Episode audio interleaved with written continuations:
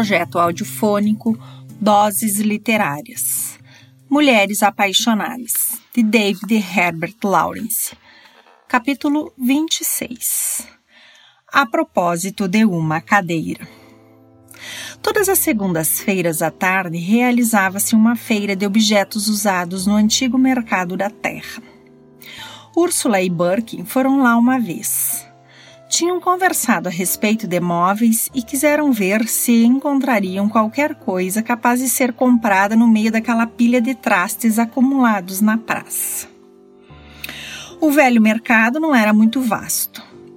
Simples quadrado com o chão coberto de pedras de granito, onde habitualmente, junto às paredes, se erguiam os tabuleiros dos vendedores de frutas. Ficava num bairro pobre e rodeavam-no de um lado casas em ruínas, de outro, uma fábrica de fiação, extensa fileira de inúmeras janelas oblongas. Ao fundo corria uma rua pavimentada de lajes, onde havia alguns estabelecimentos, e na última face do quadrado ficava um edifício do Estado, os banhos públicos de tijolos novos, rubros e uma torre de relógio. As pessoas que por ali circulavam eram apenas figuras infelizes e sórdidas. O ar parecia impregnado de cheiros fétidos, dando a mesma sensação que se tem nas travessas pobres muito enredadas, cheias de casebres mesquinhos. De vez em quando, diante da fábrica, rodava a custo, rangendo, um grande carro americano, amarelo e cor de chocolate. Úrsula sentiu arrepios na pele ao ver-se entre a gente do povo, no lugar onde se amontoavam camas velhas, objetos de ferro enferrujados, louça de barro em lotes tristes e conjuntos incríveis de roupa usada. Burke seguia por aqueles estreitos em que se sobrepunham todas aquelas mercadorias que ele ia examinando com atenção. Úrsula observava as pessoas. Contemplava agora uma mulher nova em vésperas de ser mãe. Dispunha-se a comprar um colchão e incitava o rapaz que a acompanhava, desatento e abatido, a experimentá-lo também. Parecia tão ativa, preocupada e ansiosa quanto o rapaz se afigurava indiferente e com ar de quem pretende esquivar-se. Iam naturalmente casar por causa daquela criança prestes a vir ao mundo. Depois de haverem apalpado o colchão, perguntou a freguesa ao homem, que estava sentado num banco em meio das suas mercadorias, qual era o preço que ele pedia. Uma vez informada do custo, comunicou a notícia ao rapaz. Este mostrou-se acanhado, desviou o rosto, sem, no entanto, mover o resto do corpo, e pronunciou qualquer coisa em voz baixa. De novo, a mulher, ansiosa e diligente, provou o colchão, fazendo cálculos consigo mesma e regateando com o vendedor desleixado. E, durante todo esse tempo, o rapaz ficou ao lado dela, envergonhado, sem energia, submisso. Veja, disse Birkin, aqui está uma cadeira bem bonita. Linda! exclamou Úrsula. Um encanto! Era uma cadeira de braços de qualquer madeira vulgar vidoeiro, provavelmente, mas bastante delicada e graciosa quanto ao estilo. Dava pena vê-la ali sobre aquelas pedras miseráveis. Era de forma quadrada, com linhas esbeltas e puras. O espaldar era constituído por quatro tiras de madeira delgadas, cuja disposição lembrou a Úrsula a das cordas de uma harpa. Noutro tempo, observou Burke, devia ter sido dourada e com assento de palhinha, Pregaram-lhe por cima este tampo de madeira. Está vendo? Aqui está um vestígio de tinta vermelha por baixo do dourado. A base é toda preta, exceto onde o uso pôs à mostra a própria madeira. O que a torna assim atraente é a perfeição de suas linhas. Repare como seguem, como se encontram e se desviam. O pior é o assento de pau, que não lhe pertence destrói a elegância e a priva da unidade que lhe dava o um entrançado da palhinha. Ainda assim, agrada-me. E a mim também, disse Úrsula. Quanto custa? perguntou ao vendedor. Dez shillings. Pode mandar entregar? Fizeram a compra. É tão bonita, tão graciosa, disse Birkin. Enternece o coração. Continuaram o seu caminho entre os montões de coisas velhas. Minha pátria amada, tinhas qualquer coisa para exprimir quando fizeste esta cadeira. E hoje não tem? perguntou Úrsula. Irritava-se quando ele falava naquele tom.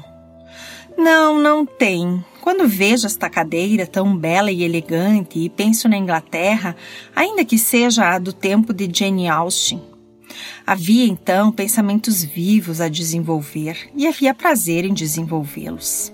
E agora só nos resta pescar entre o lixo o que ficou da velha expressão nacional. Não temos, presentemente, originalidade, somos apenas mecanismos sórdidos e grosseiros. Não é verdade, adiantou Úrsula. Por que você há de exaltar constantemente o passado em desprimor do futuro? Eu, na verdade, não sou muito pela Inglaterra de Jane Austen. Era bastante materialista, se me permite dizer.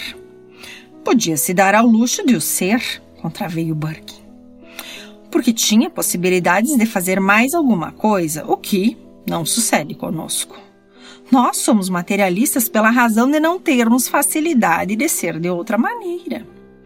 Bem podemos experimentar, mas não conseguimos senão materialismo ou a mecânica, que é a alma daquele.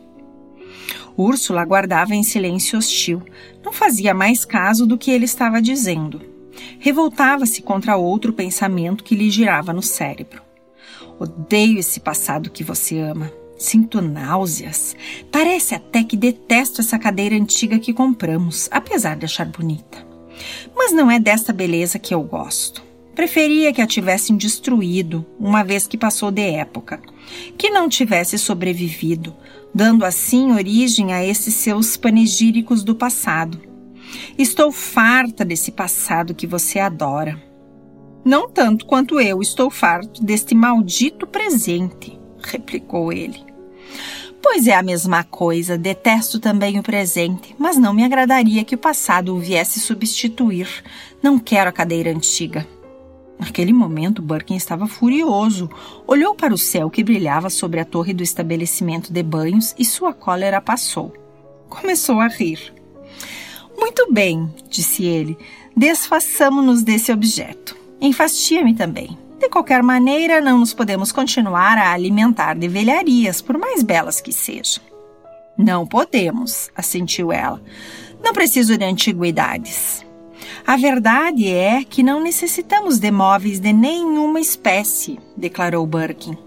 A ideia de uma casa minha com a respectiva mobília enfurece-me.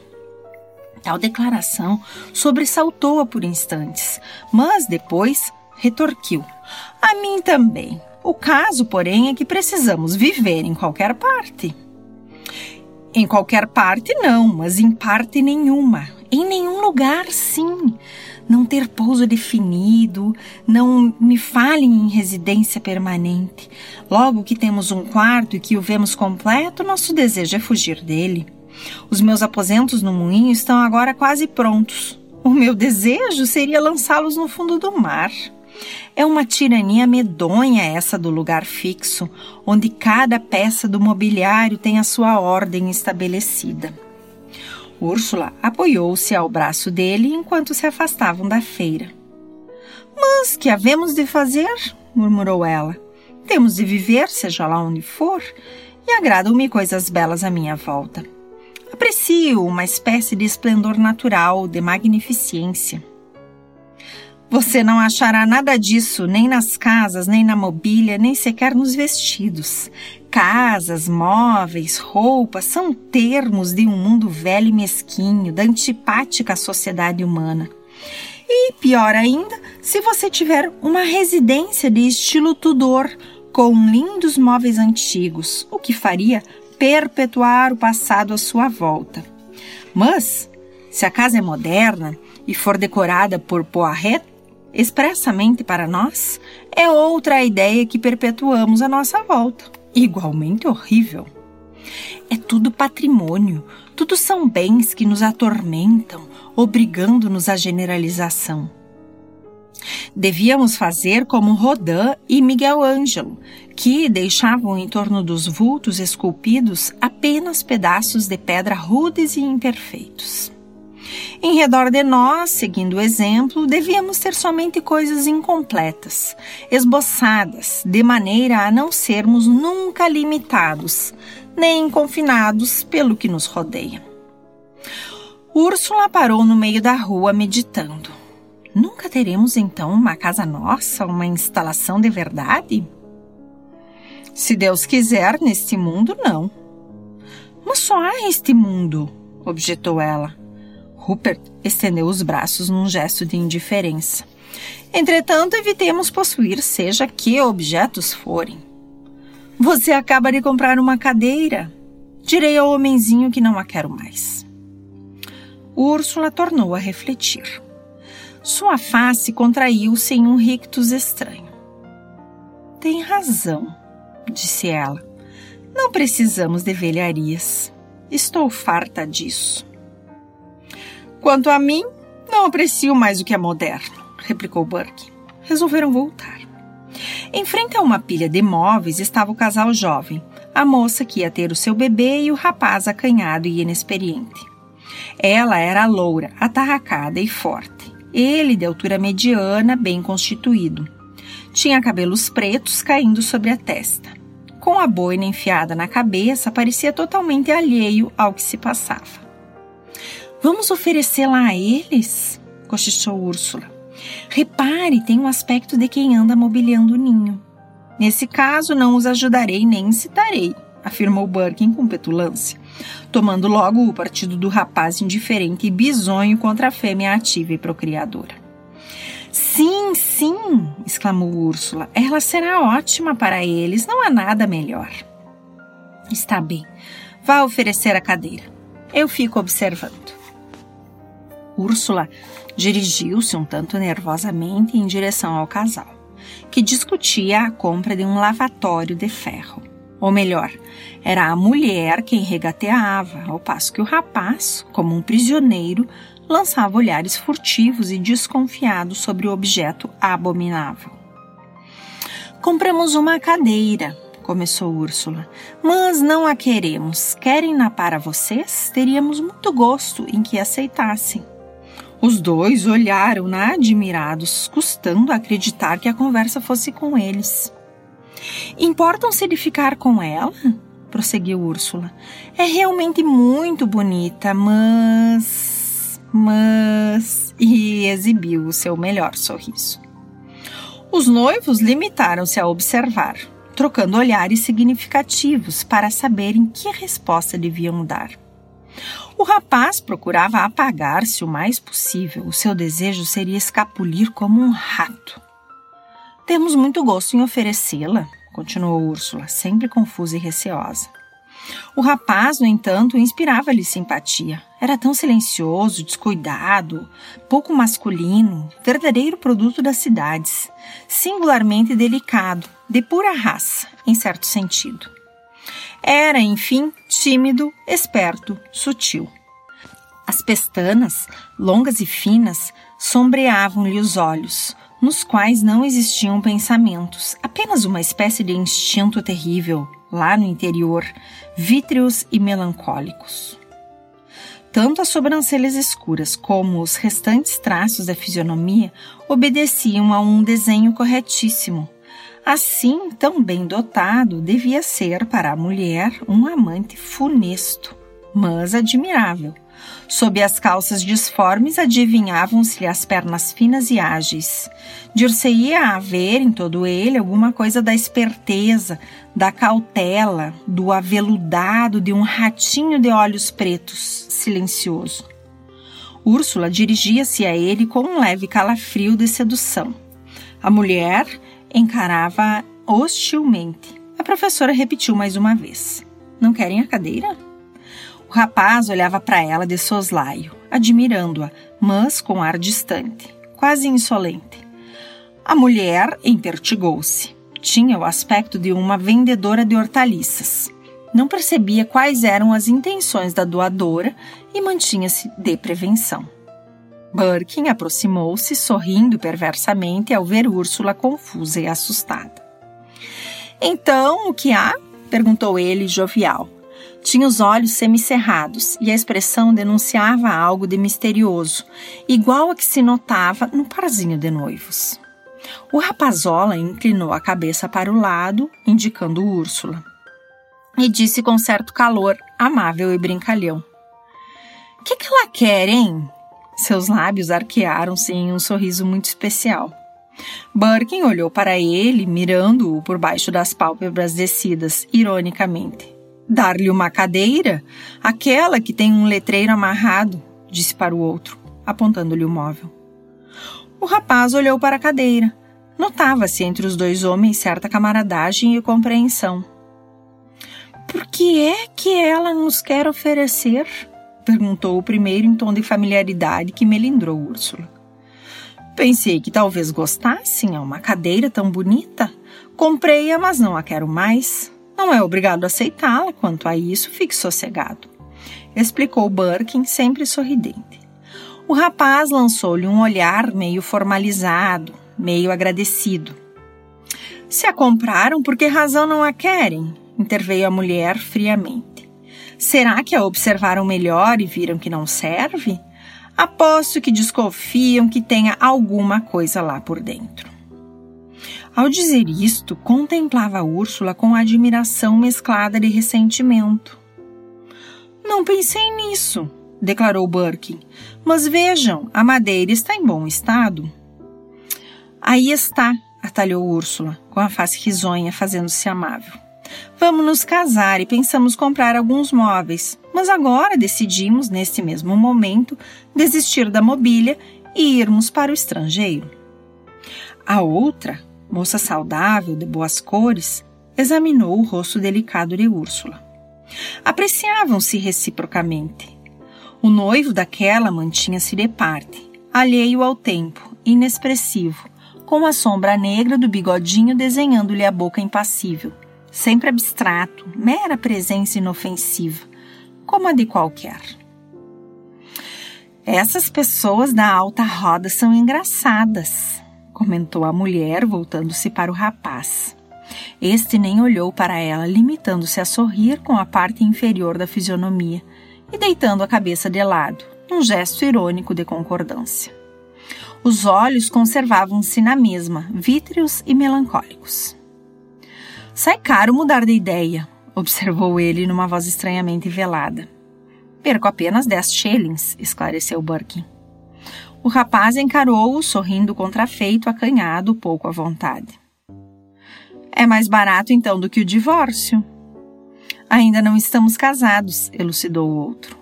Nós também ainda não, acudiu a robusta jovem. Casamos-nos qualquer sábado desses. Lançou ao noivo uma olhadela decidida e protetora, ao mesmo tempo autoritária e carinhosa. Ele riu-se com um risinho abafado e deu-lhe as costas. Estava nas mãos dela, evidentemente, mas fazia por se defender. Vinham-lhe pruridos de orgulho e esquivava-se para demonstrá-lo. Que sejam felizes, disse Birkin. O mesmo desejo aos senhores, volveu a mulher. Depois, numa tentativa audaciosa, perguntou: Quando é o casamento? Birkin voltou-se para Úrsula. Ela é quem decide, respondeu. Iremos ao cartório assim que ela estiver pronta. Úrsula achou graça e sentiu-se confusa e embaraçada. Não tenha pressa, acudiu o rapazinho, deixando ver os dentes muito risonho. Não se preocupem com isso, interveio outra vez a moça. Também para morrer a tempo e ficarão casados por muitos anos. O noivo desviou-se, como que magoado com aquelas palavras. Quanto mais durar, melhor. Tenhamos esperança, disse Birkin. É isso mesmo, senhor, afirmou o rapaz com acentuada admiração. Aproveitar enquanto há saúde. Depois do burro morto, nada se pode fazer. A não ser que ele se finja de morto, acudiu a mulher, olhando para o noivo com ternura e simultaneamente autoridade. Faz diferença, é claro, replicou ele. E a respeito da cadeira? perguntou Birkin. Aceitamos, declarou a mulher. Aproximaram-se do vendedor. O rapazinho manhoso, com seus belos ares, deixou-se ficar, entretanto, mais atrás. Cá está, explicou Birkin. Levem-na consigo. Ou muda-se o endereço. Fred pode ir com ela. Que faça ao menos isso em benefício da nossa casa. Vai ser muito útil, disse Fred em tom sarcástico ao pegar a cadeira. Tinha movimentos elegantes, mas era servil, cheia de manha. Mamãe vai gostar, observou ele. Só lhe falta uma almofada. Colocou-a no chão de pedras e esperou. Não a acha bonita? perguntou Úrsula. Sim, senhora, respondeu a noiva. Sente-se aqui para ver se se arrepende da oferta que fez, lembrou o rapaz. Úrsula obedeceu e sentou-se, mesmo ali no meio da feira. Confortabilíssima, declarou, mas um tanto dura. Experimente, convidou o homem a sentar-se. Este, porém, relanceou-lhe um olhar envergonhado, pondo-se de lado sem jeito e tentando esquivar-se como um ratinho. Não o estrague com mimos, disse a moça. Não está habituado a poltronas. Sempre desviando o olhar, respondeu-lhe aquele em tom de brincadeira. As minhas só faltam os pés. Separaram-se. A noiva manifestou seu agradecimento pelo presente. Muito obrigada pela cadeira. Há de durar muito. Vamos guardá-la como enfeite, completou o rapaz. Boa tarde, boa tarde, disseram Ursula e Burke. Felicidades para ambos, respondeu o rapaz, evitando o olhar de Burke, na ocasião em que esse voltara a cabeça para vê-lo. Os dois casais seguiram cada qual o seu caminho. Úrsula tomou o braço de Rupert. Quando já iam a certa distância, Úrsula olhou para trás e descobriu os noivos. Ela grávida e vagarosa andando do lado dele. As calças do rapaz desciam-lhe aos calcanhares. Seguia como quem tem vontade de se esconder, sofrendo no seu orgulho por ser obrigado a carregar com a cadeira, que segurava pelo espaldar, enquanto os quatro pezinhos delgados se balançavam a pouca distância do chão, com perigo de se estragarem. E, contudo, lá ia ele, insubmisso e independente, como um rato ligeiro e esperto. Belo à sua maneira, um tanto singular, mas, ao mesmo tempo, repulsivo. Que casal estranho! murmurou Úrsula. Filhos dos homens, elucidou Rupert. Lembram-me Jesus quando disse: Bem-aventurados os mansos, porque eles herdarão a terra. Mas esses não são mansos, objetou Úrsula. Não sei bem porquê, mas são. Esperaram o ônibus. A moça preferiu ir na parte de cima para contemplar a cidade. O crepúsculo principiava a descer sobre as casas apinhadas. E herdarão a terra? Sim, eles só. E nós, então, o que havemos de fazer? perguntou ela. Não somos iguais a eles, não é verdade? De certo. Teremos de viver nos buracos que nos deixarem. É horrível, declarou Úrsula. Não quero viver assim. Não se aflija, são filhos dos homens. Preferem os mercados e as esquinas das ruas. Restam devolutos imensos buracos para nós. O mundo inteiro. Isso não, mas sempre sobra algum espaço. O ônibus subia lentamente a colina, onde o medonho conjunto de habitações, de um tom acinzentado, se assemelhava a uma visão infernal, irritante e angulosa. Começaram a observar. O sol morria no horizonte, vermelho de furor. Tudo parecia triste, encolhido, sufocante, sugerindo o fim do mundo. Nada disso me interessa, proferiu Úrsula, olhando para o cenário repelente. Não me diz respeito. Sem dúvida, replicou Rupert, tomando-lhe a mão. Não é necessário ver. Cada qual segue o seu caminho. No meu há sol e há espaço. Está dizendo a verdade, meu amor. Uniu-se mais a ele, enquanto os outros passageiros do carro os fitavam com estupefação. Erraremos sobre a face da terra volveu Birkin. Veremos outras coisas do mundo diferentes desta paisagem. Ficaram calados por muito tempo. Úrsula meditava e seu rosto se tornara radiante como o ouro. Não preciso herdar os bens da terra, disse ela, nem quero nada. Rupert apertou-lhe mais a mão. Nem eu quero ser deserdado. Úrsula premia-lhe fortemente os dedos. Não nos incomodaremos com coisa alguma, sentenciou a moça. Rupert, muito calmo, principiou a rir. Casaremos e não daremos importância aos demais, prosseguiu ela. Ele continuava a rir, e uma das maneiras de nos livrarmos de tudo é casar, acrescentou Úrsula. E aceitar um mundo inteirinho, atalhou Rupert. Sim, porém, um mundo diferente, replicou a moça satisfeita. Mas Gerald e Gudrun, que fiquem se quiserem. Não nos incomodaremos com isso. É impossível modificá-los. Sim, nem temos o direito de intervir, mesmo com a melhor das intenções. Você seria capaz de tentar? perguntou a moça. Talvez, mas por que é que o desejo a ele livre, se a natureza não o talhou para tal? Úrsula refletiu alguns instantes.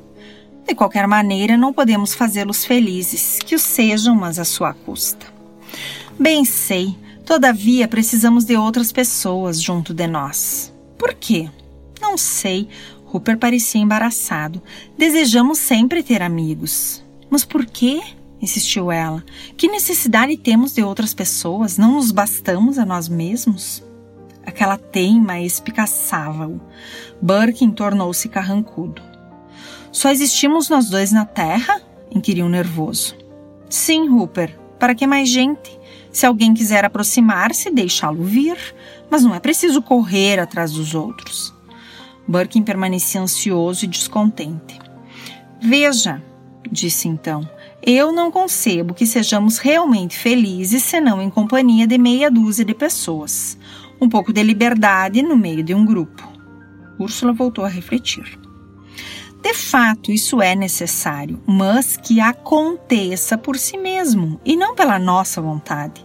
Você tem sempre o ar de quem está querendo obrigar as plantas a crescer. Se os outros simpatizarem conosco, está bem, mas não os obriguemos. Bem sei, concordou ele. Contudo, pode-se dar uns passos nesse sentido. Ou devemos proceder como se estivéssemos sós no mundo, como se fôssemos os únicos habitantes do planeta? Você tem a mim, redarguiu ela. Para que mais? Por que obrigar os outros a concordar com você? Não pode ficar isolado, como tanto preconiza? Quer forçar Gerald com ameaças, como já fez Hermione? Aprenda a viver só. É horrível da sua parte. Você me tem, e no entanto pretende obrigar os outros a sentirem estima por você, quando afinal não tem necessidade da afeição dessa gente. Birkin ficara deveras perplexo com esse discurso. Pensa assim? replicou. É um problema que eu não sei resolver. Compreendo que desejo ter com você uma união perfeita e completa, e estamos prestes a consegui-la. Mas, fora isso, quero manter com Gerald uma amizade definitiva, quase extra-humana, uma amizade suprema. Ou não quero? Úrsula contemplou-o longamente, com os olhos brilhantes e admirados, mas não deu resposta.